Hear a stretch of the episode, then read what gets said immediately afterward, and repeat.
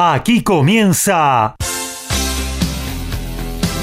Código Deportivo. Todos los deportes, todos. Pasión, info y opinión para compartir con vos. El mejor equipo y la conducción de Gabriel Giachero. Ajustate el cinturón. Arranca Código Deportivo.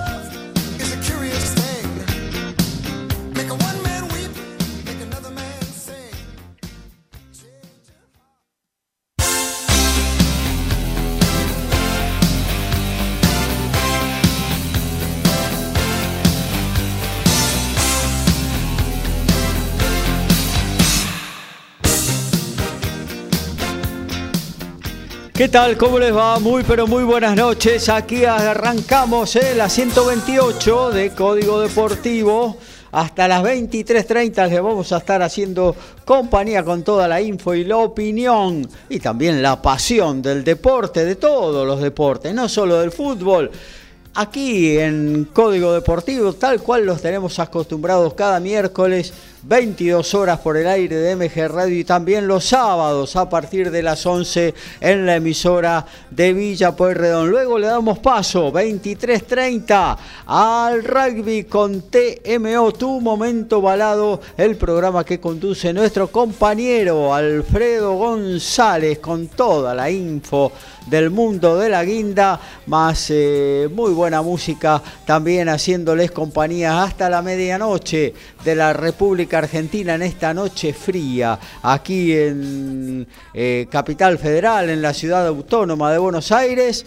Eh, y bueno, hay que bancársela, se viene el invierno, por lo menos para un poquito ese viento terrible, sur de ráfagas de 20, 25 kilómetros por, hora, que nos azotó durante el lunes pasado. Realmente salir a la calle e, era una cuestión heroica, realmente.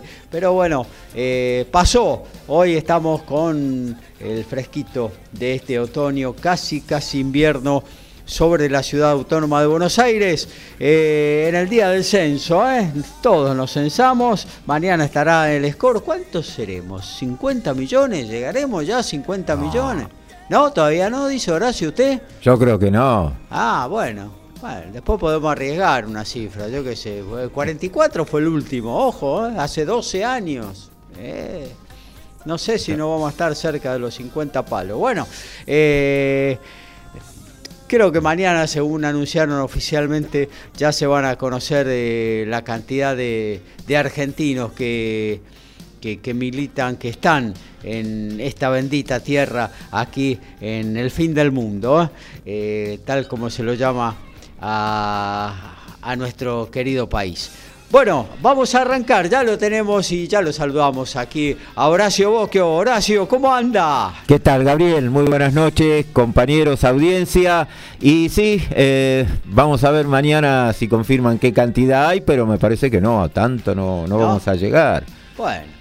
Pero bueno, eh, lo que sí que dentro de la fría noche, eh, con fricciones, se está calentando el ambiente en Avellaneda, donde están jugando por eh, Copa Sudamericana, Racing y el Melgar de Perú, están empatando 0 a 0, un partido con varias situaciones ya de gol, pero también con varios encontronazos, así que bueno, esperemos que no pase a mayores la cosa en estos 34 minutos que ya se han jugado de este primer tiempo.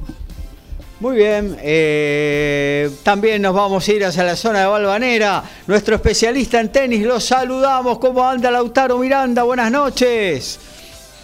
Hola Gaby, muy buenas noches para vos, para los compañeros y para toda la audiencia. Acá estamos viviendo lo que es Roland Garros, un Roland Garros que nos tiene medio madrugando porque hoy eh, desde las 5 de la mañana eh, argentinos, eh, uno de ellos ganó, estamos hablando de Santiago Rodríguez Taberna, luego eh, en ese mismo horario también perdió Tiago Tirante y luego siguió la jornada porque nueve argentinos jugaron hoy en total, que después bueno lo vamos a estar eh, comentando en la columna. Y es así que hay cinco argentinos, 5 barra 6 te diría porque el sexto que estoy incluyendo es Franco Agamenone, cordobés de Río Cuarto, pero que representa a Italia, así que bueno, 5 barra 6 argentinos están buscando la clasificación al cuadro principal de Roland Garros, mañana van a jugar dos de ellos, eh, el mencionado Rodríguez Taberna y el topo Juan Ignacio Londero, y además, bueno, Agamenone con esta particularidad de que representa a Italia. Ya, ya, ya, ya van a jugar la tercera ronda, la el último escalón antes de ingresar a Roland Garros? Sí, mañana se juega la mitad de la tercera ronda y el viernes se completa la clasificación. Un cronograma de clasificación un poco extraño porque la primera ronda se juega el lunes y martes, después esto tanto hombres como mujeres. Luego el miércoles juegan toda la segunda ronda de hombres y toda la segunda ronda de mujeres de vuelta a la tercera ronda la vuelven a, dividir en dos. Eh, un cronograma un poco extraño, no, no tiene mucho sentido. Eh, pero bueno, sí, mañana ya habrá, ya estarán los primeros ocho clasificados en el cuadro masculino y los primeros, las primeras ocho en el cuadro femenino. Y también tenemos, bueno, novedades porque mientras tanto sigue el circuito ATP y tenemos a Federico Coria que hoy logró el mejor triunfo de su carrera por ranking al menos. Eh, y bueno, estará jugando mañana los cuartos de final en Lyon y también estará Cevita Baez enfrentando a Cameron Norrie, número 11 del mundo. Así como lo estaremos comentando eh, luego en la columna todo lo que tiene que ver con Roland Garros y con el ATP de Lyon. Bueno, muy bien, hasta eh, un montón de tenis también para compartir. Vamos a estar hablando de boxeo, luego comentando un poquito lo que fue eh, Castaño Charlo 2 eh, del sábado pasado. vamos a estar también hablando de, de básquetbol y de automovilismo, no tan profundamente como cuando tenemos en el aire a nuestro especialista en el tema que es Daniel Medina, pero bueno, vamos a estar haciendo un vuelo rasante por las infos que se van sucediendo sucediendo eh, en todos los deportes, porque hoy también tenemos vivo, obviamente, que lo que tiene que ver con Copa Libertadores, Sudamericana, Racing se está jugando una parada ahí en el cilindro de Avellaneda frente a Melgar. ¿Qué pasa? Sí, y una parada que se le está complicando porque se ha expulsado el arquero Gastón Gómez. No, opa. Entonces, eh, bueno, ¿y quién, quién tiene...? Matías Tagliamonte es el arquero suplente y ya creo que está haciendo precalentamiento, así que se va a complicar y bastante la situación en, Racing. Una pelota mal jugada, se quedaron eh, los defensores, salió Gastón Gómez directamente a cortar fuera del área, la pelota le pega en la mano y en el rebote cuando le venía otro jugador eh, del ataque peruano, lo volteó directamente con un planchazo, así que hay roja directa. Claro, bueno, ahí vamos a estar ya dentro de un ratito, nos metemos en la columna, vamos a estar haciendo eh, el comentario porque Racing hoy debiera ganar, ¿eh? tiene, está obligado a ganar eh, para no depender de, otros resultados en la última fecha. Sabemos que la Copa Sudamericana clasifica a la próxima ronda solamente al primero de cada grupo y en eso están, en esa posición la están compartiendo eh, argentinos y peruanos, pero con la ventaja de Melgar de mayor diferencia de gol. ¿no? Eh, bueno, eh, hasta aquí la presentación de este programa, el 128 de Código Deportivo. Hacemos un pequeño separador, nos metemos en alguna noticia rápida de fútbol y también de hockey sobre césped y luego sí, todo el fútbol en la voz de Horacio Bocchio, en la 128 de Código Deportivo. A todo ritmo, info y opinión. Código Deportivo. Código Deportivo.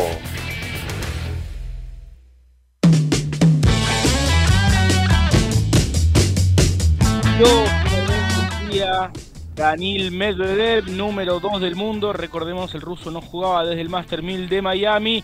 Volvió esta semana en el ATP 250 de Ginebra para tomar envión de cara a Roland Garros y, su regreso se quedó en el debut, perdió por 6-2, 7-6 ante el francés Richard Gasquet y de esta manera el número 2 del mundo llegará con apenas un partido encima a Roland Garros y con la gran incertidumbre de si podrá jugar Wimbledon. Recordemos que el Gran Slam inglés anunció que los tenistas tanto rusos como bielorrusos no podrán disputar el torneo.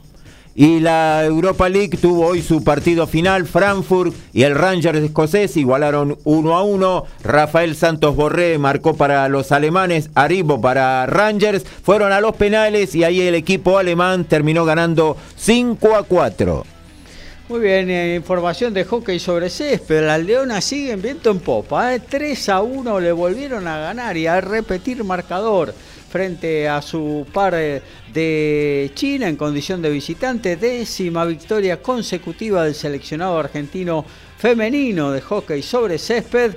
Eh, y bueno, eh, una buena preparación y un buen rodaje con mucha confianza para ellas para lo que se viene, ¿eh? acá casi dando vuelta a la esquina, el primero de julio al 17 se jugará el Mundial en Países Bajos, eh, bueno, una, una cita en la que las Leonas seguramente van a estar entre las candidatas, más allá de que Holanda es una verdadera máquina y en su país uno, bueno, le da la sensación de que va a ser difícil que le saquen el título, pero los partidos hay que jugarlos eh, y las Leonas vienen bien y nos tienen acostumbrados a grandes logros. Bueno, nos metemos en el fútbol, Horacio. Y tenemos Copa Libertadores y Sudamericana. repasamos rápidamente lo que fue ayer. los equipos argentinos en Copa Libertadores. Tuvimos a Estudiantes de La Plata ganando con una espectacular chilena de Gustavo del Prete 1 a 0 en Brasil ante Bragantino. Boca empató en la Ribera 1 a 1 con el Corinthians y el Sporting Cristal empató en Lima con Talleres de Córdoba 0 a 0. Y por la Copa Sudamericana tuvimos a Banfield local ante la Universidad Católica de Ecuador que igualaron 1 a 1. Ahí está, la despedida de Zitanich. Zitanich que se retiró y Claudio Vivas que hizo el debut como técnico en el reemplazo de Diego Dabove en Banfield. Eh, un Banfield que ya ha quedado eliminado y que, bueno, ahora tiene que recomponer líneas eh, con miras al próximo torneo. Eh, Banfield además está clasificado para jugar en 16 avos de Copa Argentina, eso es lo que le resta de acá hasta fin de año. Muy bien, y habla, eh, arrancaste con estudiantes que a partir de ese muy buen triunfo de ayer ya está clasificado como primero en su zona. Exacto, sí, además de haber clasificado ya como puntero, así que va a estar en el combo de los punteros cuando se haga el sorteo con los segundos. Eso equivale, bueno, en principio a esquivar eh, algún brasileño de los grosos, ¿no? Porque ya está Flamengo, creo que también en ese Y Palmeiras están los dos también eh, como, como líderes, así que no, no se va a enfrentar con ninguno de los dos. Mineiro se sume también, ¿no? Y puede ser también Mineiro, que son aparte los tres equipos brasileños, me parece más fuerte así en primera instancia como para llegar a estar en la, parte final del torneo. Claro que sí. Así que cuanto más eh, cerca del final se lo pueda enfrentar, bueno, siempre es la posibilidad en uno o dos partidos depende si le, toca en alguna de las llaves hasta semifinal o, o le toque en el hipotético caso de una final, que es a un partido, donde estudiantes, bueno, pueda llegar a revalidar lo mucho que haya hecho en, a nivel internacional y principalmente en las Copas Libertadores que, ha, que lo ha tenido como gran protagonista. y después, bueno, para el resto de los equipos argentinos que están todos en carrera, así que bueno, vamos a ver qué pasa porque entre lo que resta de hoy y mañana, más el, la semana que viene, se juega la última fecha y ahí se va a decidir la suerte del resto de los equipos argentinos. Boca, a pesar de, dominar eh, todo el encuentro, llevar la iniciativa, no tuvo demasiadas situaciones de gol el equipo Genei, se le costó los últimos metros ante el, abroquelamiento que hizo Corinthians. Eh, ¿Novedades en el cilindro? Sí, hay gol de Racing, Chancalay. Está jugando con uno menos, Chancalay abrió la cuenta, 42 del primer tiempo, ahora Racing gana 1 a 0. Ahí está, ¿eh? importantísima victoria de sostenerla eh, del equipo académico. Y también otro argentino, en este caso Defensa y Justicia, que cayó 1 a 0 contra la Liga, ahora está ganando 2 a 1. ¡Epa! De una, ¿cómo fueron esos goles? Eh, había empatado Lucas Albertengo, ya te confirmo ahora quién es el autor del segundo. Defensa está ganando en Ecuador 2 a 1, recordando que Defensa además ha quedado ya eliminado en esta Copa Sudamericana. A ver, ya te sí, nuevamente es Lucas Albertengo por dos. Se ve que con la salida de Merentiel que me, comentaba de la transferencia, bueno, agarró la titularidad y la tranquilidad de que va a poder jugar eh, seguido. Claro, Miguel Merentiel que fue transferido esta tarde al Palmeiras, ¿eh? un millón y medio de dólares más o menos la transferencia del goleador uruguayo que la rompió en, este, en esta Copa de la Liga, ¿no? Hizo muchos goles y bueno, eh, ahí está su salida hacia el fútbol más competitivo de Sudamérica hoy en día, ¿no? que es el brasileño, eh, y frente a un monstruo, ¿no? el bicampeón de, de la Copa Libertadores de América como el Palmeiras, ¿no? Sí, exactamente, que haga, viene cumpliendo una gran labor en este, en este torneo y que, como te decía, apenas le ganó 1 a 0 de local a Emelec porque la cantidad de goles que ya venía marcando, creo que tenía 20 en cuatro partidos. Así que es la vez que menos tantos ha marcado. Ganó los cinco partidos, así que es amplio líder en, su zona, clasificado con absoluta comodidad. Bueno, te decía de Boca que ayer, a pesar de jugar un buen partido, de recuperarse futbolísticamente de acuerdo a la producción, ¿no? a lo que hizo frente a Racing, donde si bien eh, bueno, le alcanzó para con los penales pasar a la final de la Copa de la Liga. Eh, no había jugado un buen partido el equipo de Bataglia, prácticamente no pateó al arco, como todos los medios lo dijeron. Eh, Racing había merecido ganar, pero bueno, Boca está en la final, levantó ayer, hizo un buen partido frente a Corinthians, pero no lo pudo definir. Apenas si pudo empatar con ese gol del Pipa Benedetto sobre el final del primer tiempo. Y bueno, no te digo que está complicado, pero tiene que ponerse en alerta y ganar el último partido seguramente frente a Cali. Vamos a ver lo que pasa mañana, el partido entre los dos equipos que restan, ¿no? Claro, en caso de ganar Cali mañana como local, ahí es donde lo podría complicar eh, seriamente lo pasa a Boca. Lo pasa a Boca. Lo estaría pasando y ya eh, Boca está obligado a ganar a ganar. A ganar sí o sí, sigue dependiendo el equipo de Bataglia eh, de él, pero bueno, eh, no es eh, tampoco tan fácil llegar al último partido con la obligación, la carga de tener que ganar. Eh, a Boca mañana obviamente le conviene un, empate allá en, Cali. sí, es que es más, yo creo que eh, a priori antes de comenzar esta fase se creía que Boca iba a clasificar, eh, faltando una o dos fechas ya iba a estar clasificado y no que iba a definirlo en la última, ¿no? Claro, claro. Así que... Pero bueno, eh, son partidos que todavía restan jugar y que las chances las mantiene intactas y aparte porque depende de sí mismo. Claro, porque aún empatando el Cali, por ejemplo, eh, y quedando atrás de Boca, bueno, Boca obviamente eh, no está clasificado y tiene que jugarse la clasificación en la última fecha, obviamente un poco más aliviado, si se quiere, al ser local frente a un equipo que viene con la necesidad de ganar. Pero bueno, el, partido hay que jugarlo y no, no, no, no, no está tranquilo con la clasificación en el bolsillo. Claro, Boca está en este momento restándole el último partido, está con siete unidades, Cali que juega mañana está con cinco, o sea, en caso de empate queda un punto abajo, va a estar obligado a ganar y si gana mañana, bueno, ya estaría un punto arriba de, Boca y ahí ya lo complicaría. ¿Y el, Always Ready cuánto tiene? Always Ready está con cuatro unidades, la única que le queda es ganar para poder arrimar. En ese caso sí, llegaría a siete, lo igualaría a Boca. Eh, Pero bueno, después la última fecha. Lo que pasa es que en la última fecha juega con Corinthians en Brasil y eh, Corinthians aparte necesita necesita también sacar un resultado para poderse asegurar la clasificación. Y el primer puesto también. Y el primer lugar. claro. Así que... sí, sí, todo va a depender de lo que ocurra mañana. Bueno, eh, hasta ahí entonces lo de lo de Boca, porque bueno, eh, el equipo de la Ribera espera el partido que mañana jugarán entonces en, en Cali, el Deportivo Cali con Always Ready de Bolivia pasando al día de hoy, ¿no? Bueno, eh, como centro de atracción está el cilindro Avellaneda, recién gritaste el gol de, Tomás Yancalay para poner en ventaja a Racing que con 10 hombres eh, está logrando una victoria que es muy, pero muy importante con vistas a su clasificación a la próxima ronda de la Sudamericana. Eh, a primera hora se jugaron un partido de argentinos. Sí, tuvimos eh, en Libertadores la gran victoria en el Parque Central de Vélez Arfiel sobre el final. Le ganó a Nacional de Montevideo, partido que había abierto el marcador Diego Zavala para eh, Nacional. Diego Zavala, el ex jugador de Unión de Santa Fe, Rosario Central, que tuvo un paso exitoso por acá. Y por Vélez también, ¿no? Y por Vélez Arfiel, exacto. Claro. Y eh, empató Lucas Hanson sobre el final del primer tiempo.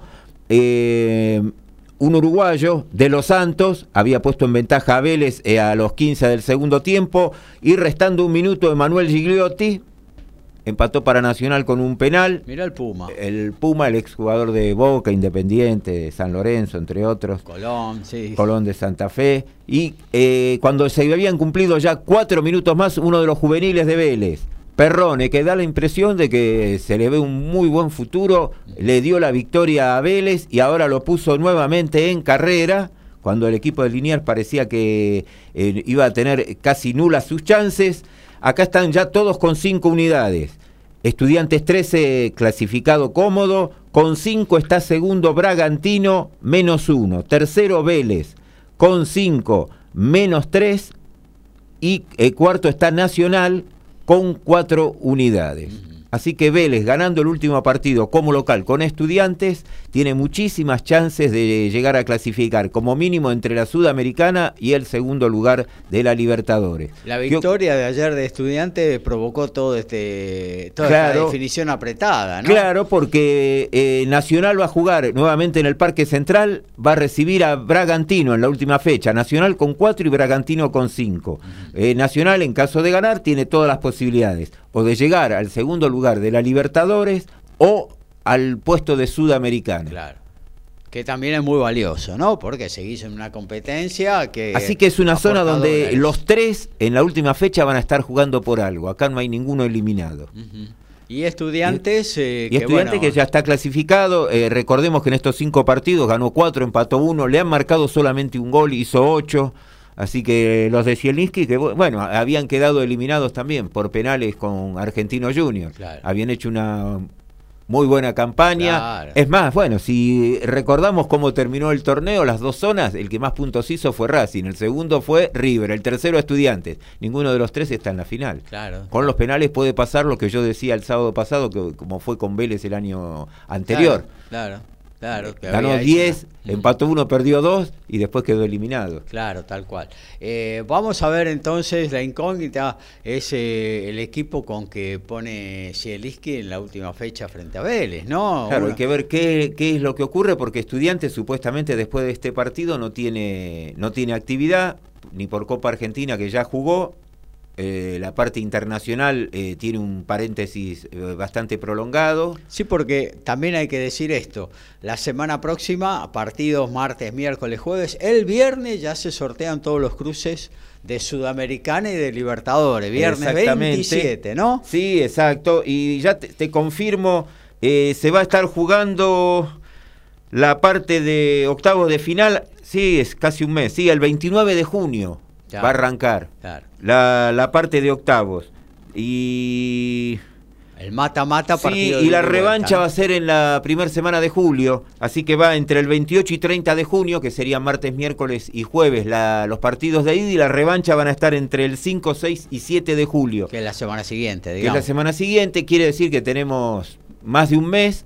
eh, de, interín en todo eso, si no se modifica, como hasta ahora viene el calendario programado, eh, para el primer domingo de junio, sería el 5, estaría comenzando el segundo torneo, el torneo largo que vamos a tener de 27 fechas. Así que estudiantes no tendría participación eh, por casi dos semanas. No sé si pondrá un equipo de emergencia en este, en este partido la semana que viene. Bueno, verá lo que hace Zielinski, eh, pero bueno, por ahí hace un mix o por ahí pone los titulares. Y recordemos que como es última fecha, está programada los dos partidos de cada zona, se tienen que jugar mismo día y horario. En este caso, como ser eh, Vélez y Estudiantes van a jugar el martes que viene, 19.15, mismo horario para Nacional y Bragantino. Claro, claro. Mm. Eh, lo, ideal sería que juegue con titulares eh, para evitar cualquier tipo de, sospecha, especulación y demás, ¿no? Eh, jugar a full y bueno, lo que sea. ¿Eso se va a jugar en La Plata, ese cruce? Se juega, no, se juega en Liniers. En, La Plata había ganado 4 a 1 estudiantes. Claro, se juega en Liniers. Eh, bueno, ahí está, Vélez que parecía totalmente fuera de la conversación, de las posibilidades y demás, eh, ha resucitado a partir, obviamente, de la muy buena victoria que consiguió eh, el Pincharrata en Brasil, ¿no? Claro, es que Vélez venía con dos empates y dos caídas. No había ganado y cuando parecía casi ya eliminado, bueno, ese gol sobre el final le, le dio vida y le da todas las chances de, poder llegar a clasificar o de última de última instancia llegar a jugar aunque sea la, los 16 avos de, eh, perdón, los octavos de la Copa Sudamericana, ¿no? Claro. Eh, bueno, y pasando, ayer hubo algún otro partido de equipos argentinos. Y ayer tuvimos la igualdad. hoy, estábamos hoy, hoy. Hoy no, hoy eh, estamos, después de Vélez tenemos la igualdad en el término del primer tiempo en Santa Fe, Colón y Olimpia de Paraguay, que están igualando uno a uno. había abierto la cuenta para Olimpia de Paraguay, Quintana igualó cerca del final Federico Lertora para Colón. Colón necesita un triunfo porque quedaría muy, muy bien ubicado. y la zona de Colón de Santa Fe lo tenemos a Colón con, a ver, a ver, a ver, acá ya lo tengo en este momento con el empate en seis, en segundo con ocho puntos junto a Cerro Porteño. Cerro Porteño tiene más dos, Colón está en cero. Olimpia en este caso está en seis puntos y está cerrando Peñarol con cuatro. Otra zona muy, muy pareja, porque de finalizar así, en la última juega Peñarol con cuatro unidades ante Colón que tiene ocho. Y eh, Cerro Porteño va a ser local de Olimpia, uno de los clásicos de Asunción. Eh, Olimpia con seis, Cerro Porteño con ocho. O sea, los cuatro pueden modificar posición. Porque hasta Peñarol tiene posibilidad de obtener el tercer puesto ahí. Eh, eh, Peñarol puede llegar a ser tercero, exacto. Sí, sí, sí, sí. Sí, necesita ganar. y ya con el empate queda fuera. Claro, claro. Y eh, con respecto a Talleres de Córdoba, que habíamos dicho también que había jugado ayer y había igualado 0 ah. a 0, consiguió la clasificación a la, a la segunda ronda ya de Libertadores con el segundo lugar, Flamengo el cómodo líder con 13, Talleres llegó a 8, la Universidad Católica, que es el tercero, está con 4 y el cuarto es Sporting Cristal con 2. Así que ahí lo que falta dirimir es el tercer lugar entre la Católica y el Sporting Cristal, a ver quién va a la Sudamericana y quién queda eliminado. La primera vez en la historia que Talleres de Córdoba eh, pasa, a la fase de grupos, ¿no? Efectivamente. Mm. Así que en líneas generales podemos decir hasta ahora un saldo más que positivo de los equipos argentinos, por lo menos en la Copa eh, Libertadores, lo que se está viendo hasta ahora. Y después con respecto a la Sudamericana, eh, tenemos en el grupo A, que esto se va a jugar todo mañana, Lanús va a recibir a Metropolitanos de Venezuela y Wanderers de Montevideo a Barcelona de Ecuador. Bueno, el Lanús en este caso está puntero con 8. Mañana tendría que ganarle a Metropolitanos porque además es el último y está con dos puntos. Y eh, Wander se juega su última chance de local ante Barcelona de Ecuador. Da la sensación que entre Lanús y Barcelona se va a definir esta llave. Eh, ¿Barcelona qué puntaje tiene, Horacio? Eh, eh, me decís Lanús con 8. Lanús está con 8, Barcelona 7, Wander 4 y Metropolitanos 2. Y perdón, eh, me rectifico. Lanús es local ante Wanderers de Montevideo. Ahí está. Y Metropolitanos es local ante Barcelona de Ecuador. Mm. Pero bueno, tanto la, Lanús como Barcelona creo que tienen todo como para poder definir la llave. Y Lanús, además, eh, jugando los dos partidos de local, creo que no tendría que tener inconveniente, son los dos rivales más débiles de la zona y poder pasar el equipo Granate. Después, bueno, se está jugando el partido de Racing, Racing en este momento con la victoria está llegando a 12 puntos, 9 para Melgar y ya eliminado Cuyabá con 6 y River de Montevideo con 3. Y apuntábamos acerca de la necesidad de la victoria de Racing, porque antes del comienzo del partido compartían la primera posición con Melgar, pero con diferencia de gol a favor superior del conjunto peruano, lo que de, de surgir un empate en, eh, en Avellaneda, eh, lo, posicionaba mucho mejor en la última fecha a los peruanos, que también tienen un encuentro accesible, ¿no? Claro, en la última fecha los dos son locales. Racing va a recibir a River de Montevideo y Melgar es local ante el Cuyabá.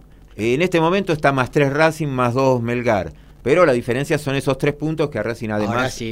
Ya en la última fecha, hasta de local con River, un empate también ya lo, estaría clasificando. Después tenemos en el grupo C, em, puntero está Unión La Calera de Chile, con nueve unidades, ocho para Santos de Brasil, cinco para la Universidad Católica de Ecuador y cuatro Banfield. Eh, los ecuatorianos y Banfield ya han quedado eliminados, así que entre La Calera y Santos está a definirse. Recordemos que en el término del primer tiempo están empatando en Brasil 0 a 0. Así que en caso de ganar Santos eh, llegaría al primer lugar. En caso de ganar la calera prácticamente sería el clasificado ya que sacaría tres unidades más la diferencia de gol. En lo que respecta a que no quedan después equipos argentinos, Defensa y Justicia ha quedado eliminado a pesar de esta victoria. Recordemos, Goyanense eh, casi clasificado, tiene 12 puntos. La Liga de Quito llegó a 9, pero los brasileños están más 6, la Liga de Quito más 1. Defensa llega a 6 unidades y Antofagasta de Chile está cerrando con 3 puntos. Después viene, creo, una gran definición que vamos a tener eh, mañana en la fecha, fecha número 5 en este grupo G.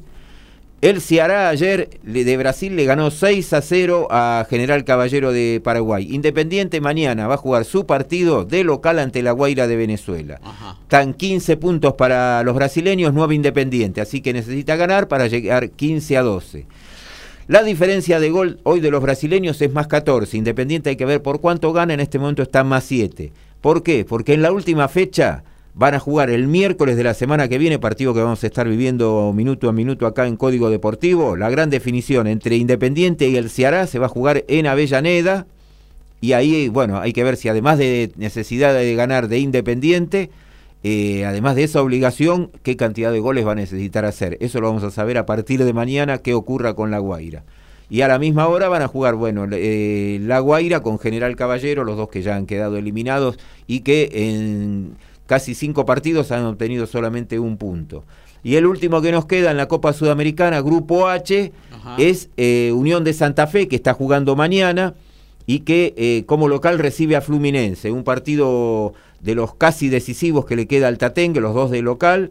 Eh, no, el último va a jugar de visitante, se define en Colombia. Eh, Unión necesita ganar y alcanzaría el primer lugar, llegaría a 11 puntos porque Junior en este momento ya jugó su quinto partido, está con 10.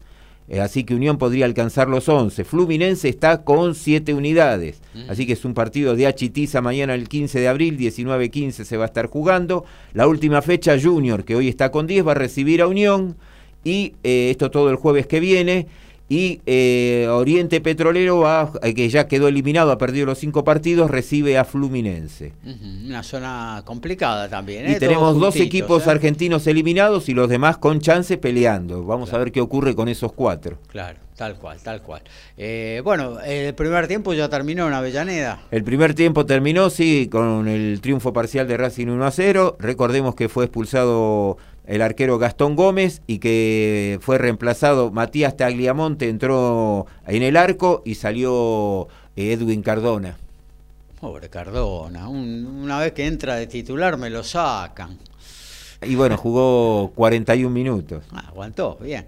Eh, bueno, muy bien. Hasta aquí entonces eh, lo que tiene que ver con el fútbol. Recordemos que el próximo domingo Boca Tigre será la final de la Copa de la Liga. Juegan a partir de las 16, 15, 30 será transmisión de MG Radio. Eh, lo vas a poder vivir aquí por la emisora de Villa Pueyrredón. Vamos a actualizar eh, lo que tengas por ahí, em, Horacio de Fútbol. Antes te digo que en el final de la conferencia oeste que están jugando eh, en en Oakland, Golden State, eh, tras el primer cuarto, le está eh, ganando 28 a 18 a Dallas Maverick, haciendo de las suyas, como siempre, Stephen Curry con 12, Luka Doncic también 12, pero le alcanza poco para, eh, por ahora, esta victoria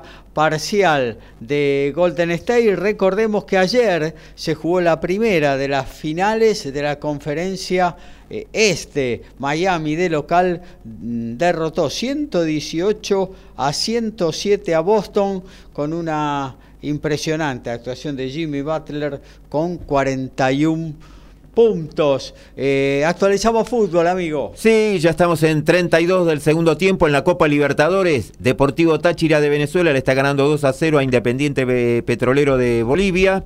En 31 del segundo tiempo, Deportes Tolima iguala 2 a 2 con el América de Minas Gerais. Y en Santa Fe, Colón está empatando 1 a 1 ante Olimpia de Paraguay. Recordemos que el último partido de cierre de esta jornada de Copa Libertadores, 23 horas en Lima, Alianza va a recibir a Fortaleza de Brasil. En la Copa Sudamericana, recordemos que tuvimos el final de Cuyaba ganando 2 a 1 en el Estadio Centenario de Montevideo a River, que Ayacucho en Lima perdió 2 a 0 ante el Everton de Chile. Racing en dos minutos del segundo tiempo le gana 1 a 0 a Melgar. En dos del segundo tiempo, Santos y La Calera siguen 0 a 0. Y en tres del segundo tiempo, la Liga de Quito sigue cayendo 2 a 1 ante Defensa y Justicia. Básquet, rugby, fútbol, tenis, boxeo, deporte motor y más. Código Deportivo.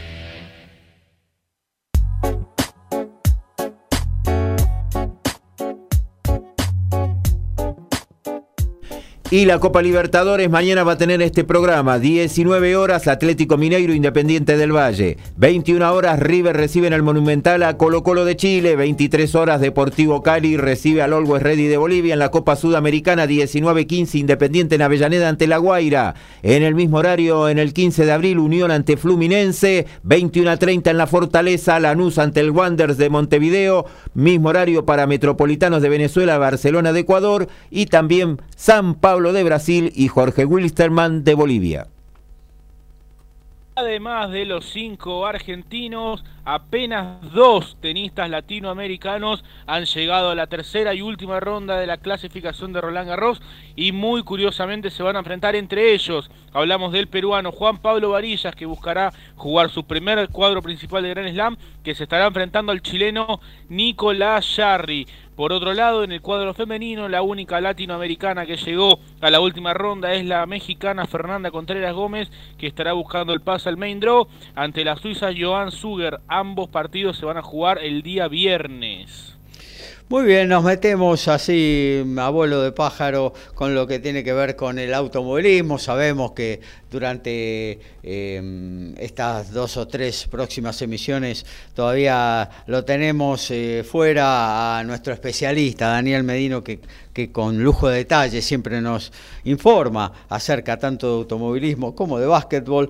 Pero bueno, vamos a estar haciendo un repaso de las informaciones que han surgido en los últimos días en el deporte motor por ejemplo, en la Fórmula 1 finalmente confirmó la categoría que no va a haber reemplazo para el Gran Premio de Sochi en Rusia, obviamente a partir de las restricciones que se están haciendo eh, en aquel país eh, tras el conflicto bélico eh, con Ucrania. finalmente se barajaba que Qatar pudiera organizar la fecha, pero bueno, obviamente que a partir de, de, lo pesado de la organización del Mundial de Fútbol ha desistido. También Hockenheim para reflotar el Gran Premio de Alemania y hasta Singapur se nombró en alguna vez. Eh, recordemos que el 11 de septiembre eh, culmina la temporada europea en el Templo de la Velocidad, ahí en Monza, en Italia. Eh, Singapur se corre el 30 de septiembre y se barajaba la posibilidad que el 23 también se corriera eh, por aquel país, pero finalmente se desistió de eso, así que va a haber 22 Grand Prix de Fórmula 1 durante esta temporada 2023 a raíz de, de haber sacado del calendario a Rusia.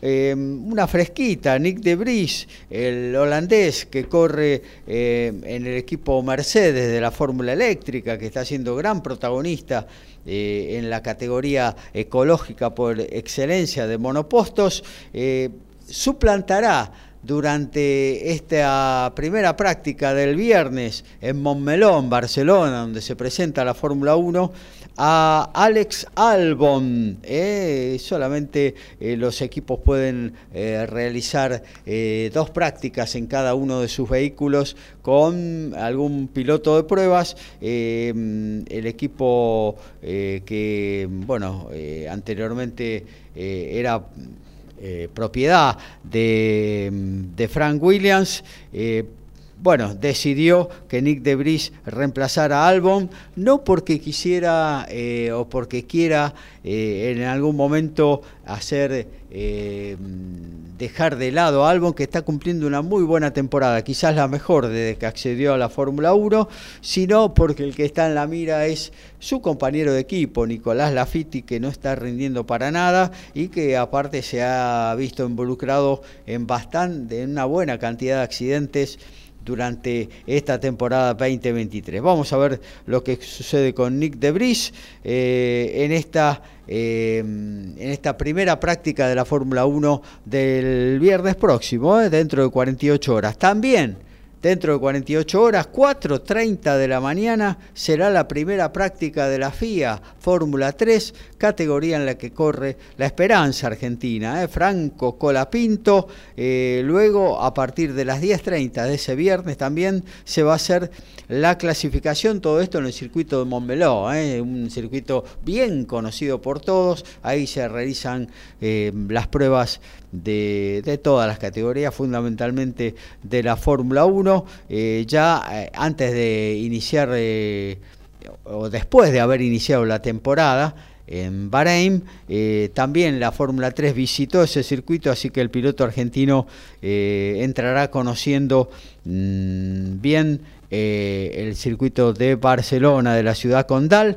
Eh, y bueno, vamos a ver qué sucede con un Franco Colapinto que fue ayer agasajado en, la, en el consulado argentino en España y en breve se anunciará el patrocinio que va a ser eh, el Ministerio de Deportes y Turismo para el piloto argentino y esta inserción en la FIA Fórmula 3, una temporada que ya inició con buenos sucesos eh, en un equipo que ciertamente no le va a dar seguramente posibilidades a Colapinto, debutantes, el VAR, el Van Amersfoort Racing eh, de Holanda, un equipo debutante en la categoría, no le va a dar armas, herramientas quizá para pelear el título al piloto argentino, pero sí para cumplir buenas actuaciones.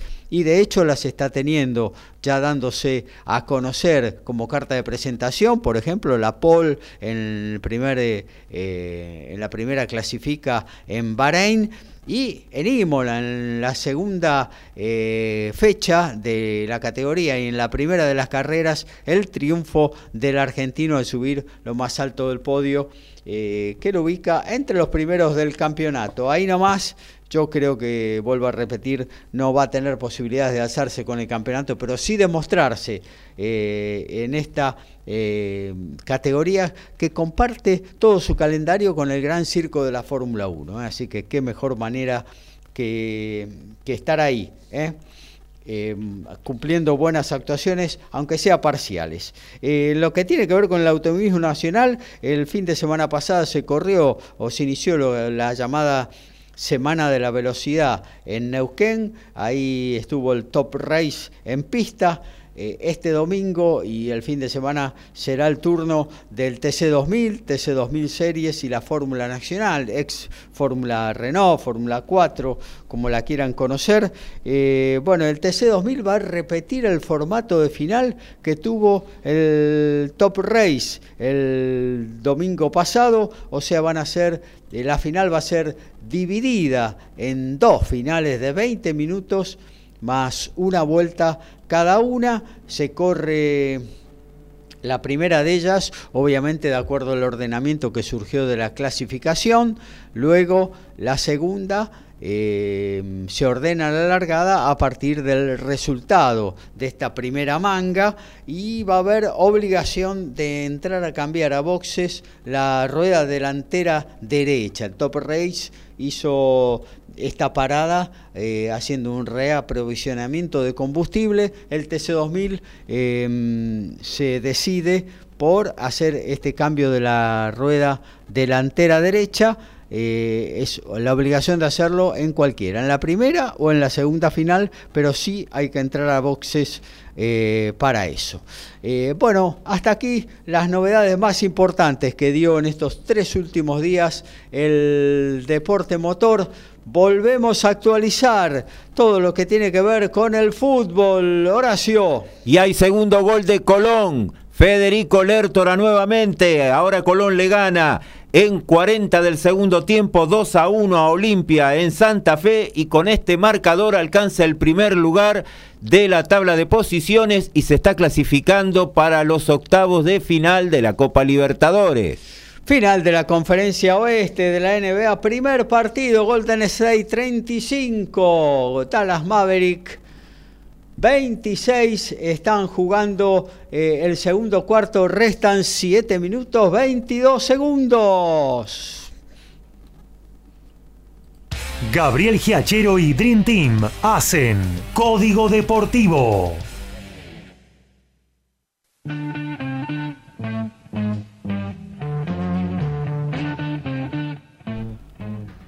Y la Primera B Nacional, en su fecha número 16, se va a poner en marcha el viernes 19-10 en Villa Crespo Atlante y el Deportivo Maipú de Mendoza, a las 21 en Floresta, All Boys Deportivo Madryn, 21 10 el puntero Belgrano, que busca la recuperación ante Flandria. El sábado continúa 15-10 con Brown de Adrogué Instituto. En el mismo horario, Defensores de Belgrano va a recibir a Agropecuario. 15-30 para Villa Dalmine, Gimnasia de Jujuy. Santa Marina en Tandil ante Independiente Rivadavia. A las 16 San Martín en San Juan recibe a Nueva Chicago y 19-10 Estudiantes de Buenos Aires Quilmes.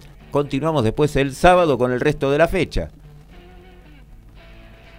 Anastasia Pavluchenkova anunció que jugará Roland Garros, torneo en el cual fue finalista en el año 2021 y que además se perderá el resto del año 2022.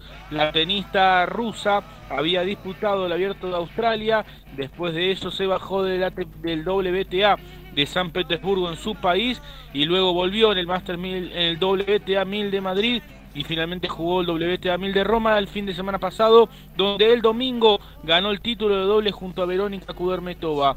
Extraña y muy llamativa decisión de la tenista rusa Pavluchenkova, finalista de Roland Garros 2021. Ahí lo tenemos a tiro, así que vamos a meterle con todo lo que tiene que ver con el tenis. Eh, se está jugando la semana previa Roland Garros, un par de torneos ATP en los que están argentinos y también la clasificación al torneo parisino, el segundo eh, Gran Slam del año. Bueno, de todo eso y mucho más seguramente tiene para hablar nuestro compañero y especialista en el tema, Lautaro Miranda. Es Gaby, muy buenas noches nuevamente para todos los compañeros y la audiencia. Te digo algo, la quali de los Grand Slams me gusta más que los cuadros principales de los Grand Slams porque es, es un gran slam aparte, realmente. Em, como cuando, viste, antes eh, que vos ibas a la cancha y te ponían el partido de reserva, viene a ser más o menos eh, el mismo sistema. La semana previa a cada Gran Slam se disputa la, la quali. Los cuadros principales de los Grand Slam tienen 128 jugadores, las cuales también tienen 128 jugadores. Es tienen que ganar tres rondas, clasifican 16. De la última ronda llega a 32, a la segunda 64 y arrancan en total 128 hombres y 128 mujeres busca de esos 16 cupos a cada uno de los respectivos cuadros masculino y femenino. Aparte, este aparte Lautaro también eh, em, es un premio que no solo es ingresar al, torneo, a uno de los torneos más importantes como los Grand Slam, ¿no? sino que es una recompensa económica que, por ejemplo, para jugadores que están jugando Challenger es una diferencia notable. Incluso algún ATP 250, yo creo que la primera ronda de, cualquier Grand Slam es superior el premio a, a, a algún ATP 250, ¿no? Sí, sí, sí, sí. Te comento, Gaby. Eh, la primera ronda de la cual de Roland Garros eh, paga 11.000 euros en esta edición, en esta última edición, porque siempre año a año se va aumentando esa, esa situación. Eh, es decir, los tenistas que este año perdieron la primera ronda de la cual y cobraron 11.000 euros. Para cuando ganan un Challenger, por ejemplo, Camilo Hugo Carabelli, que ganó en Tigre hace dos semanas, por ganar cinco partidos se llevó 7.200 dólares. Claro. 200 dólares. Jugar la cual y y perder en primera ronda ya son eh, 11.000 euros.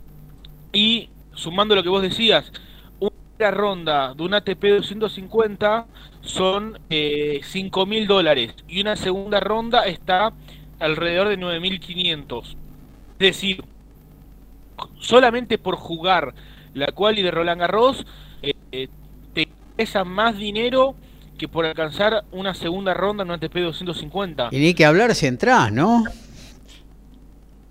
Eso, para, estamos hablando ya ahí de 60.000 euros. Claro. Eh, el, el, escalón más o menos es 11.000 eh, primera ronda, 18.000, 19.000 la segunda. Eh, y si llegan a la tercera ya son 28.000 euros. Ya si logran entrar, cobran como primera ronda del cuadro principal, que son 60.000 euros más, menos, pero está en esos montos. Claro, claro. Eh, y que sí, supuesto, para un jugador de Challenger es muchísimo, muchísimo dinero, porque como digo, ganar un Challenger representa 7.200 dólares. Entonces, ya por sí solo jugar una quali de, de Grand Slam es muchísimo lo que que representa. Y bueno, eh, justamente por este tipo de cuestiones, principalmente la económica, hay mucha más hambre de victoria en las cuales los Grand Slams. Y te digo, todos los jugadores que ganan celebran casi como si ganaran un Grand Slam. Eh, eh, así que bueno, también se disfruta mucho ver, ver esto, que lo que el, el deporte transmite, ¿no? Más allá de, de la cuestión técnica, lo que transmite el plano emocional. Así que bueno, fueron 12 los argentinos que comenzaron esta semana, 11 varones, eh, una mujer que fue Pablo Armachea, eh, que tuvo un duro debut, un duro sorteo, enfrentando a Rebeca Marino de Canadá, eh, número 9 en la preclasificación, la canadiense, y además, bueno, Pablo Armachea viene con muy poco ritmo de juego, por 3-6, 4-6 eh, y se despidió en la primera ronda de Roland Garros. Pero jugó un buen partido, o, me parece que lo mejor eh, que se le ha visto en la temporada. A Paula, así que bueno, en ese sentido eh, si se quiere, contento de, ver que va evolucionando en su juego. Bueno, ya lo he comentado, ella estuvo un tiempo fuera del circuito, aproximadamente un mes, eh, que estuvo acá en la Argentina, falleció su padre, ella se quedó con su familia acá en Santa Fe de Sunchales, eh, pero vive en Italia. Volvió hace un par de semanas para su casa en Italia, eh, donde reside junto con, con, su pareja, el voleibolista Luciano de Checo, y bueno, jugó la quali de Roma, no le fue bien, ahora jugó la quali de Roland Garros, volvió a tropezar, pero bueno, seguirá jugando y tendrá la posibilidad de jugar la clasificación de Wimbledon en el próximo mes. Y en lo que tiene que ver con el cuadro masculino, te digo, la primera ronda fue casi perfecta. Perfecta, el balance fue 9-2, 9 triunfos, 2 derrotas. Eh, la primera derrota fue de Nicolás Kicker el día lunes.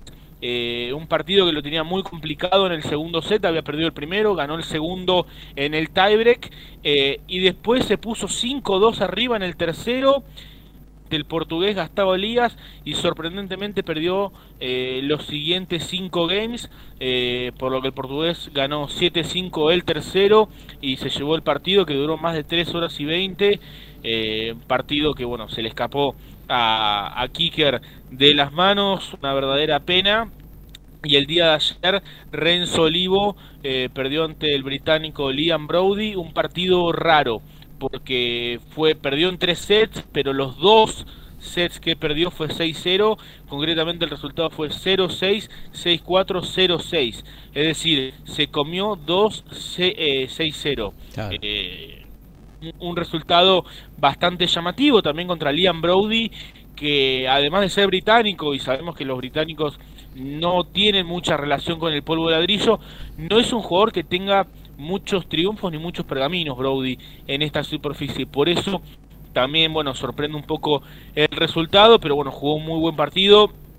El marcador no le hace real justicia a lo que fue por lo menos el tercer set, eh, pero bueno, Nueve argentinos pasaron a la segunda ronda, hoy jugaron los nueve, ganaron cinco, perdieron cuatro. Eh, en primer turno ganó Santiago Rodríguez Taberna, como bien decía, venció al kazajo Timofey Eskatov por 7-5-6-1, está en la tercera ronda. Y mañana va a jugar desde las 5 de la mañana en Argentina en la cancha 11 ante el búlgaro Dimitar Kuzmanov, eh, partido parejo. Santiago Rodríguez Taberna, jugador que está haciendo su debut absoluto con Slam, esta es su primera quali y se plantó en la tercera ronda, a ver si, si tiene eh, buena fortuna mañana y logra el pase al cuadro principal. También en primer turno cayó Tiago Tirante ante el italiano Gianesi y luego sobre el final del día cayó Juan Pablo Ficovich ante el estadounidense Bjorn Fratangelo. Quizás la derrota más eh, llamativa, más resonante, es la de Juan Manuel Cerúndolo, que de los argentinos era el mejor ranqueado, pero no llegaba muy bien porque había tenido varios problemas. Eh, él sigue arrastrando dolores en la zona del psoas, eh, aquellos dolores que comenzaron en la previa del ATP de Córdoba, luego él había jugado en Oeiras, en Portugal, se había desgarrado y desde entonces no había vuelto a jugar, es decir, volvió a jugar en este torneo de Roland Garros, logró pasar la primera ronda, hoy, eh, según comentó luego en sus redes sociales, volvió a sentir dolor durante el partido que lo enfrentó con el alemán Esteve, eh, y bueno, se despidió Juan Manuel en la segunda ronda. Y el otro argentino que perdió es Facundo Mena, que cayó lamentablemente ante el croata Borna Goucho, eh, que será rival de Juan Ignacio Londero, eh, también mañana por la tercera ronda, un Londero que hoy ganó el suizo Stricker, eh, muy buen triunfo. Este Stricker, es el campeón de Roland Garros Junior de la edición anterior. Así que es un gran triunfo el que ha conseguido Juan Ignacio Londero, que, que bueno, tras estar un mes inactivo, está volviendo al circuito y ha ganado dos muy buenos partidos. Mañana tendrá la posibilidad de volver a jugar el cuadro principal de Roland Garros. Los últimos tres argentinos que me quedan, había hablado de Londres y de Rodríguez Taberna, que van a jugar mañana. Los otros tres que quedan van a jugar el día viernes. Uno de ellos es Camilo Hugo Carabelli, campeón del reciente Challenger de Tigre. Hoy venció por 4-1 y retiro al estadounidense Ernesto Escobedo y estará enfrentando el día viernes al suizo Richard también hoy ganó Pedro Cachín y estará definiendo el día viernes ante el ruso Pavel Kotov. Y, al final nos queda hablar prequali. Marco Trungeliti, que bueno, sigue haciendo su camino personal. Marco Trungeliti es un jugador, déjame decirte Gaby, que nunca eh, fue top 100 y aún así logró jugar nueve cuadros principales de Gran Slam, absolutamente todos viniendo desde la quali y además pasó la quali de Wimbledon 2021, US Open 2021 y el Abierto de Australia 2022, por lo cual si el viernes vence al ex top 50 Andrei Kuznetsov, logrará superar cuatro qualis de Grand Slam consecutivas, eh, lo cual sería un logro impresionante. Hoy superó en un gran partido al chileno Tomás Barrios Vera y, bueno, sigue avanzando un Marco Trungeliti que ya está acostumbrado a hacer historia a las cuales de Gran Slam, porque como bien digo, pasó nueve clasificaciones en toda su carrera, son tres partidos, es un es muy duro una quali de Gran Slam y haber logrado pasar nueve y estar a tan solo un partido de alcanzar las 10 presentaciones en cuadros principales de Grand Slam es un logro realmente muy destacado de, parte del tenista de Santiago del Estero. Eh, ya hay siete argentinos en el cuadro principal, ellos son Diego Schwartzman, Federico Del Bonis, Sebastián Báez, Francisco Cerúndolo, Federico Coria, Facundo Bagnis y Tomás Echeverry. Eh, ellos son los siete que ya están en, el cuadro principal de Roland Garros, ingresaron por ranking, mañana buscarán sumarse Taberna y Londero y el viernes Trungeliti, Cachín y Hugo Carabelli. Además, con el asterisco de Franco Agamenone, tenista italiano, eh, pero nacido en Río Cuarto, Córdoba, que mañana estará enfrentando al checo Colar que bueno, también podría sumarse y jugar así su primer cuadro principal de Gran Slam. Eh, Gaby, déjame decirte que eh, tenemos actividad en los torneos ATP esta semana. Tenemos principalmente actividad con los argentinos ATP de Lyon, ATP 250 de Lyon, donde hoy Federico Coria logró un triunfazo sobre Pablo Carreño Busta, número 17 del mundo.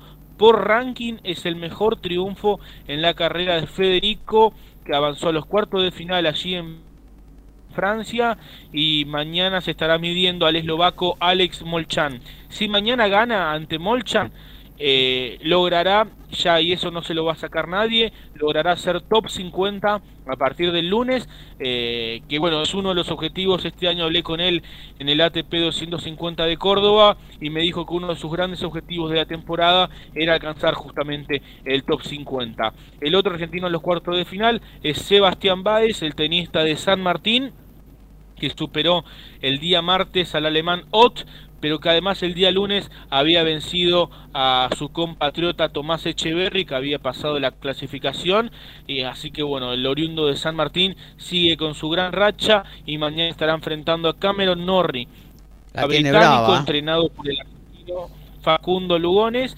y número 11 del mundo. La tiene brava, la tiene eh, brava el amigo eh, Baez, ¿eh? Sí, sí, sí, Sebastián que bueno, viene en un gran nivel. Eh, además, bueno, en Roma, Alexander Zverev jugando un buen partido, es decir, ante los rivales a los que le tiene que ganar, que bueno, esas eh, una de las grandes virtudes que tienen de los jugadores que están bien arriba en el ranking y es uno de los grandes objetivos que tienen los tenistas, la regularidad. Si vos le ganás a los que tenés a tuyo en el ranking, la lógica indicaría que vas a más de lo que vas a perder. Eh, así bueno, un Cameron Norrie que viene de vencer a Francisco Cerúndolo en los octavos de final. Los otros dos argentinos que jugaron esta semana son Facundo Bagnis, que cayó el día de ayer ante Nicolás Basilashvili, un Bagnis que había superado la cual en Ginebra y que se retiró en el primer set ante el tenista georgiano, eh, según le contó al medio todo sobre tenis, por precaución, estaba jugando vendado con algunos dolores en la pierna, por precaución y con Roland Garros empezando la próxima semana, no quiso arriesgar. Fue Federico Del Bonis, que hoy cayó ante Tanasi Kokinakis 7-5 en el tercero y bueno, de esta manera se despidió también del torneo de Ginebra, un Federico del Bonis que ya está fuera del top 60 y que la semana próxima defenderá 180 puntos de los octavos de final alcanzados en Roland Garros en el año 2021 y que podría llegar a salir del top 100. Así que bueno, panorama complicado para el campeón de la Copa Davis. Así que bueno, ese ha sido todo el panorama del tenis argentino esta semana, tanto en la cual y de Roland Garros como en los ATP de León y de Ginebra. Tal cual. Bueno, muchas gracias amigo eh, Lautaro. Eh, igualmente yo mañana no sé por qué, es un pálpito, no, no, no tiene un fundamento eh, tenístico, pero me parece que me parece que le tengo fe a Baez contra Cameron Norrie, no sé, por ahí por el tipo de superficie, por el tipo de superficie creo que la puede pelear. Sí, sí, sí, un Norrie que de todos modos jugó la final de este torneo el año pasado, eh, pero sí le tengo mucha fe a Sebastián Báez. Sí, la lástima un poco viendo el cuadro, te digo, eh, es el único choque entre cabezas de serie.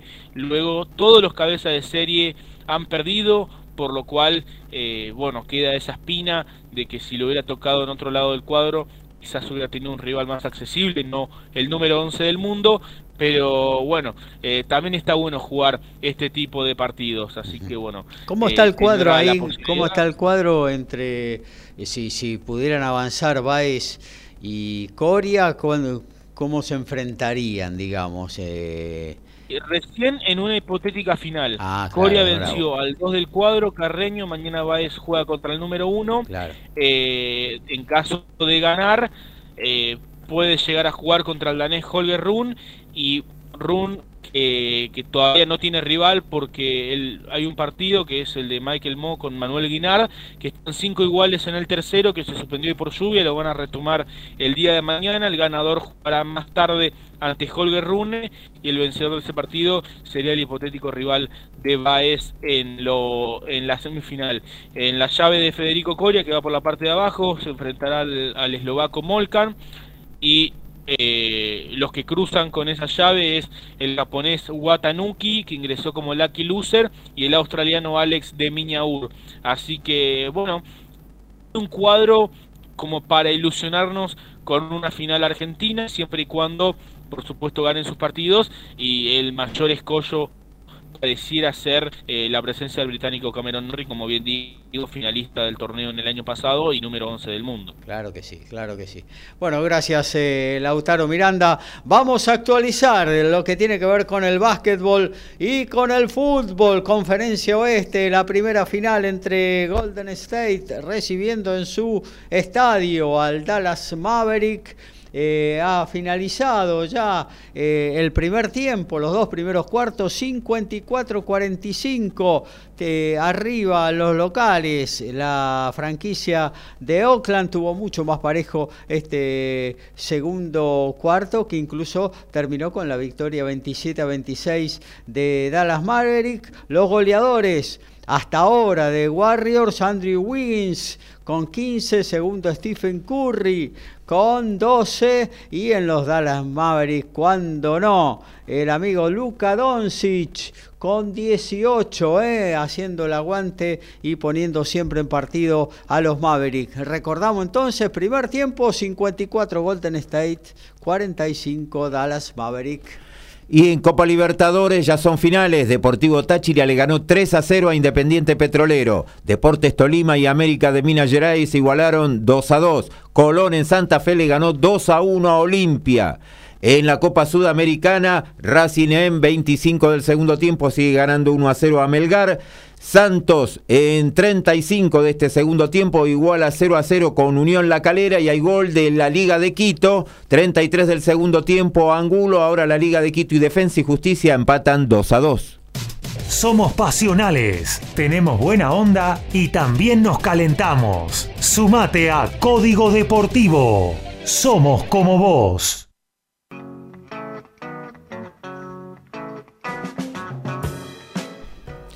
Y por la Liga Mexicana, partido de ida en semifinal, están igualando en 5 del primer tiempo Atlas de Guadalajara y Tigres de la UNAM. Y ya se comienzan a ver los cuadros de los torneos sobre césped, las listas de entrada de los cuadros sobre césped y como es de costumbre no hay argentinos ni en la primera ni en la segunda semana la segunda semana allí tenemos los ATP de Halle y los ATP de Queens. El ATP de Halle que contará con 5 top 10, el ATP de Queens con 3. Los únicos dos top 10 que llegarán sin rodaje previo a Wimbledon son Rafael Nadal y Novak Djokovic. Muy bien, nos vamos a meter un poquito en lo que tiene que ver eh, con el boxeo porque bueno, se desarrolló una pelea que suscitó la atención de todos los aficionados al box y los que no son aficionados también estuvieron eh, mirando atentamente lo que sucedió el sábado pasado por la noche eh, en la segunda versión del enfrentamiento entre Brian Castaño y Germel Charlo. Eh, estaba en juego las cuatro coronas de la Asociación, del Consejo Mundial de Boxeo, de la Federación Internacional de Boxeo, eh, del, eh, y de la Organización también Mundial de Boxeo, de la categoría mediano junior, super welter, eh, cualquiera de las dos maneras se la conoce en el ámbito del boxeo. y bueno, lamentablemente no fue una buena jornada para los para el argentino Brian Castaño, que a mi juicio eh, hizo un planteo equivocado de pelea, eh, fue a quemar las naves del comienzo sabiendo de que eh, tal cual se vio durante el combate, no tenía el mejor estado físico, no estaba como en la primera pelea, donde batalló los 12 rounds sin parar.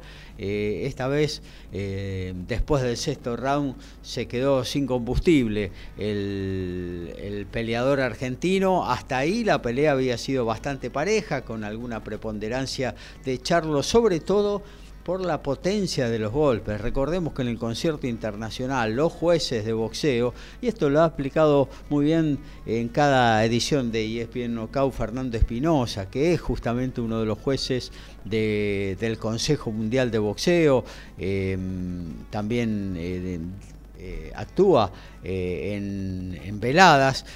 Y, él explica bien, ante los rounds parejos, siempre desnivela la potencia de los golpes y siempre daba la sensación de que si había tal cual sucedió en la primera pelea, ¿no? Porque si bien desbordó en muchos pasajes de la, aquella primera pelea tan polémica en el fallo, eh, desbordó en muchos pasajes Brian Castaño a Charlo, nunca lo conmovió realmente. En cambio, Charlo, cuando le conectó una derecha profunda, eh, lo movió al argentino, lo tuvo bastante sentido en un par de rounds.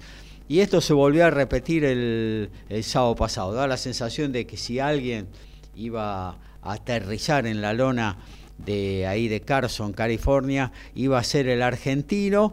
Eh, y bueno, eso se facilitó a partir del séptimo round. Uno suponía, eh, por lo menos en lo que se refiere a mí personalmente, que estaría cambiando el aire Brian Castaño, pero no, nunca más regresó a pelea. Sí, fue por su guapesa eh, yendo para adelante, pero ya no sacaba la misma, no tenía la misma continuidad de golpes y eso fue letal ante un Charlo que también hay que decirlo, ¿no?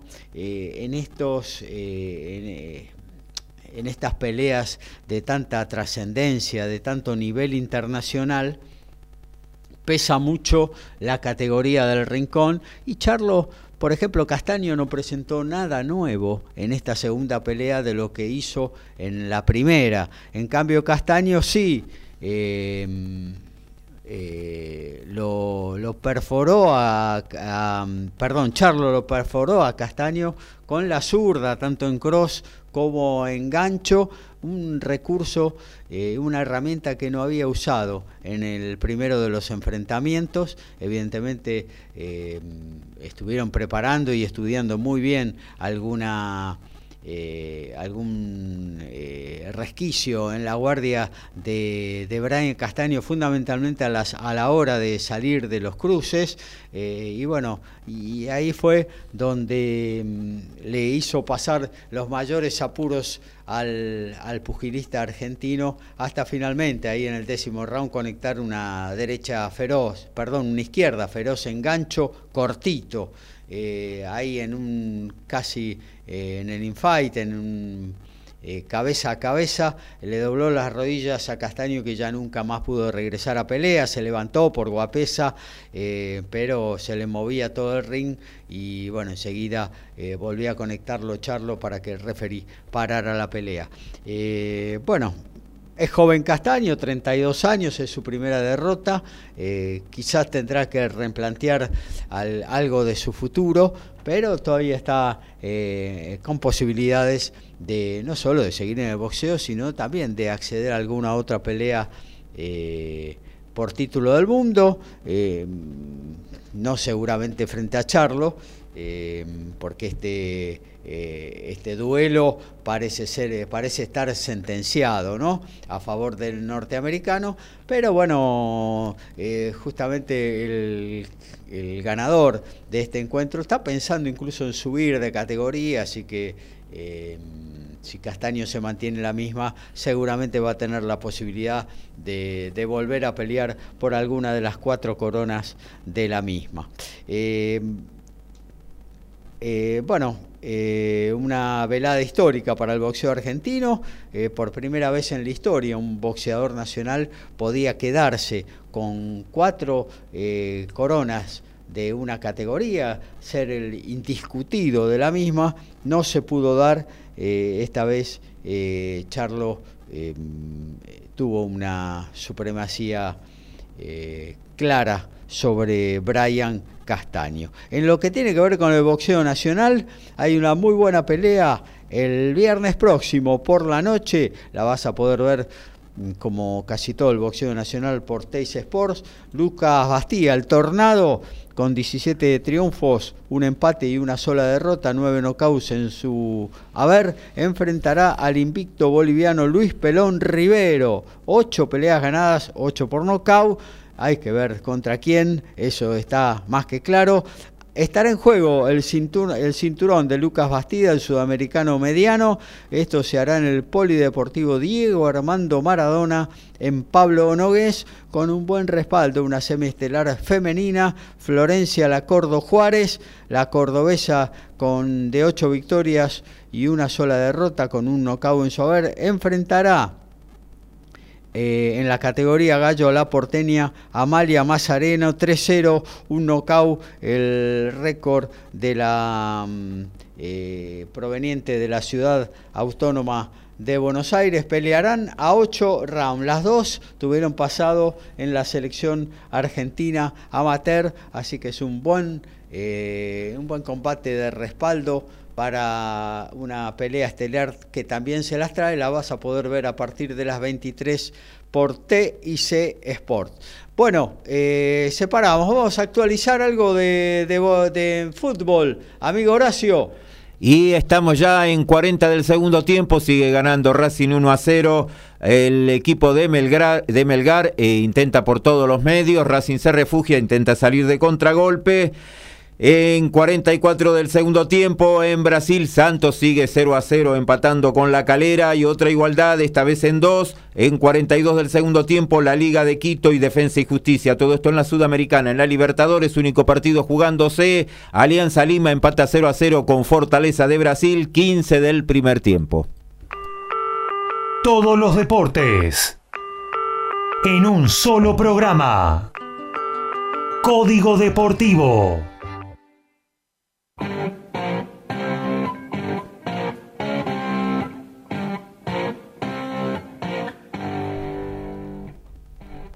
Y la primera división C arranca este viernes, fecha 16, 15.30, va a estar jugando en General Rodríguez Atlas ante General La Madrid, va a continuar el sábado en el mismo horario, Liniar recibiendo a San Martín de Bursaco, en Rosario Central Córdoba el Esportivo Italiano y Midland a las 20.05 recibe a El Porvenir. Eh, Midland y el Deportivo Español están en este momento compartiendo el primer lugar con 26 unidades. Se va a cerrar esta fecha el domingo cuando a las 11 de la mañana van a jugar Luján Puerto Nuevo, a las 14 Victoriano Arenas Argentino de Merlo, en el mismo horario Claipo Vera Zategui, Excursionistas Real Pilar y el Deportivo Español con Leandro Enialén. Queda libre en esta fecha La Ferrer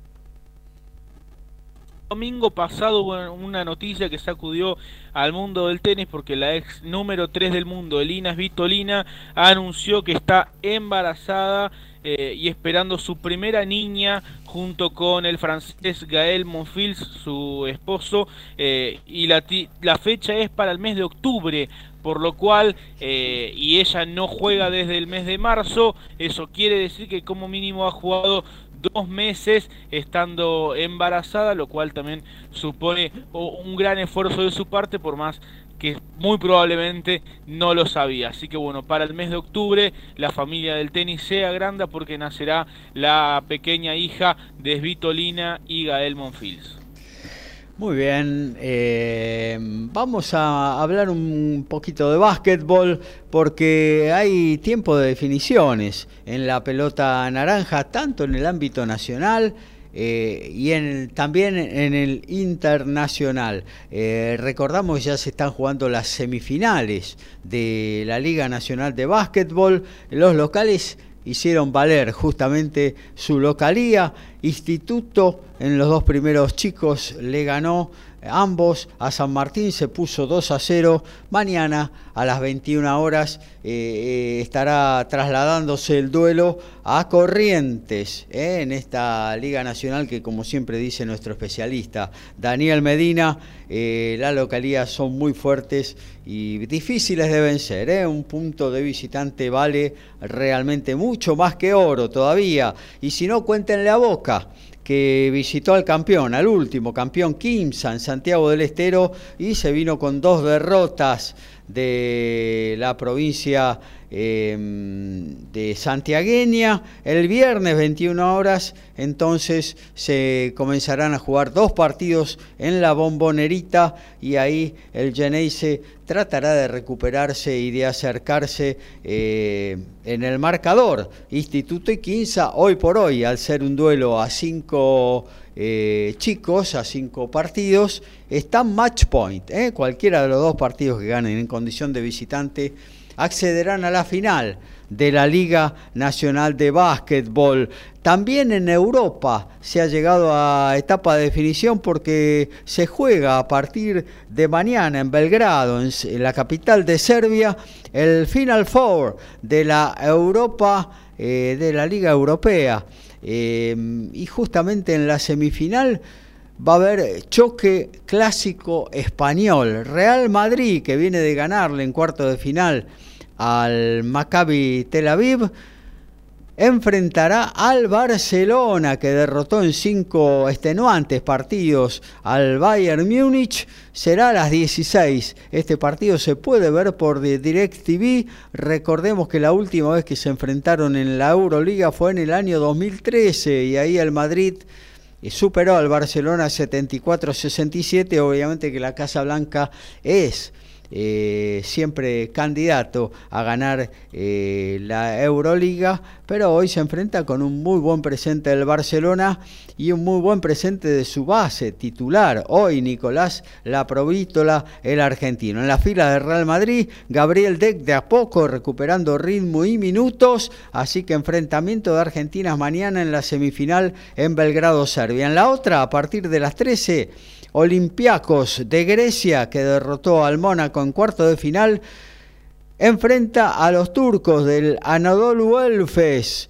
Eh, que venía de eh, derrotar al Olimpia Milano. Todo eso a partir de las 13 horas, la segunda final, o la primera en realidad, por orden cronológico, de esta Euroliga. Em, también, obviamente, em, dijimos al comienzo del programa que se está jugando eh, en estos momentos, están en el entretiempo, Golden State Warriors iniciando eh, al mejor de siete partidos la final de la conferencia este, entre tiempo 54-45 la franquicia de Oakland. Ayer se inició también la final de la Conferencia del Este, donde Miami, con una gran producción de Jimmy Butler, con ni más ni menos que 41 puntos, derrotó por 118 a 107 a Boston. ¿eh?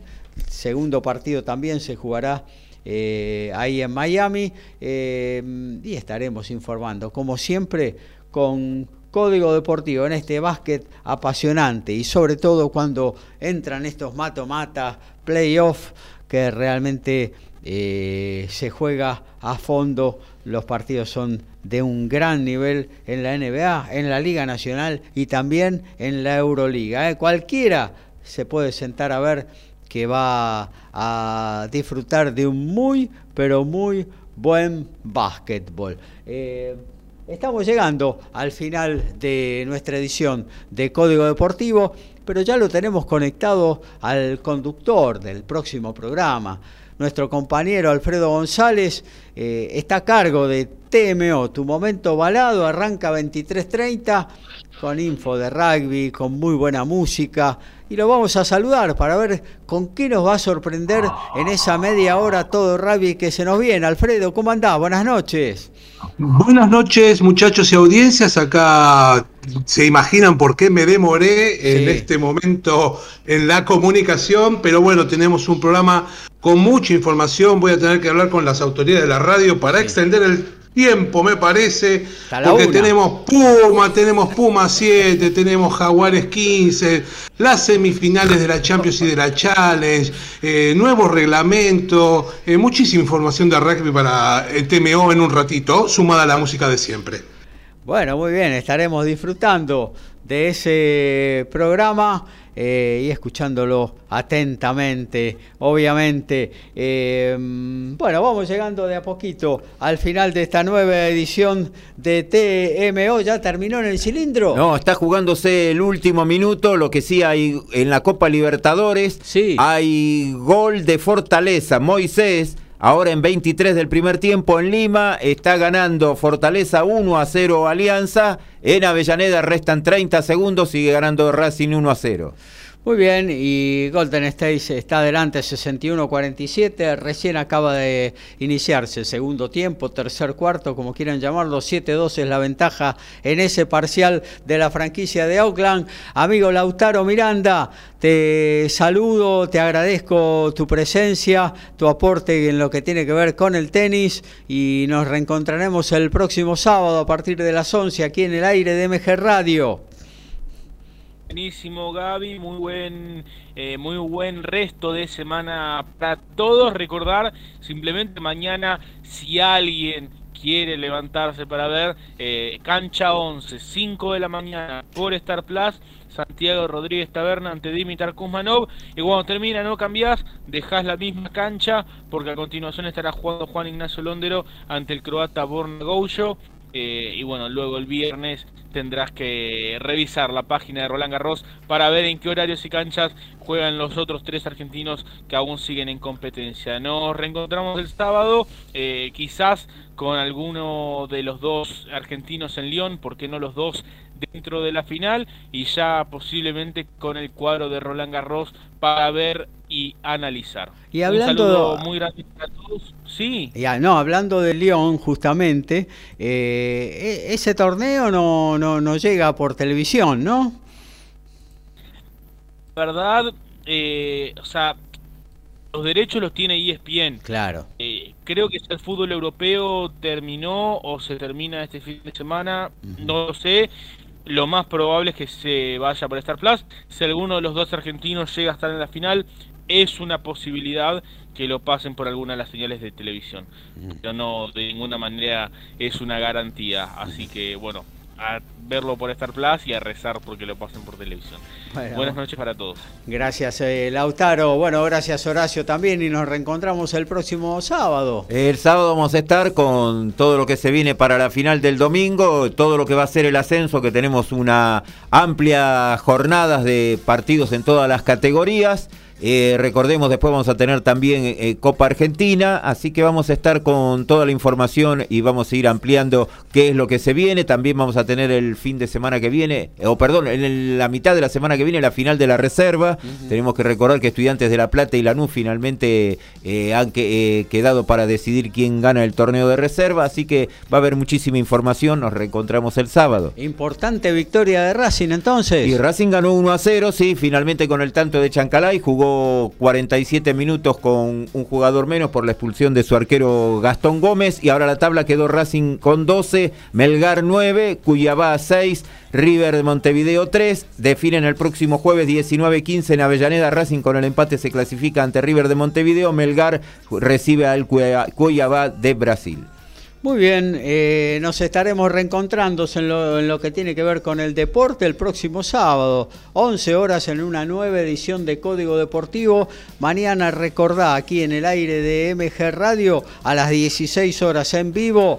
Eh, Francisco Simone hace el diario de turismo con mucha info del sector y los testimonios de los principales referentes del mismo. Luego a las 20, Abrazándote, Abrazando Tango, una gran selección del 2x4 te prepara su conductor, Enrique Madris, homenajeando a los intérpretes en sus respectivos aniversarios. A las 21 ponemos la repetición del gran programa de Abre la Disco del martes pasado con la conducción de Gustavo Ruin. Por nuestra parte, entonces, nos saludamos, ¿eh? nos reencontramos el próximo, eh, el próximo sábado a las 11 horas aquí en Código Deportivo. Que tengan un buen fin de semana. Chau, chau.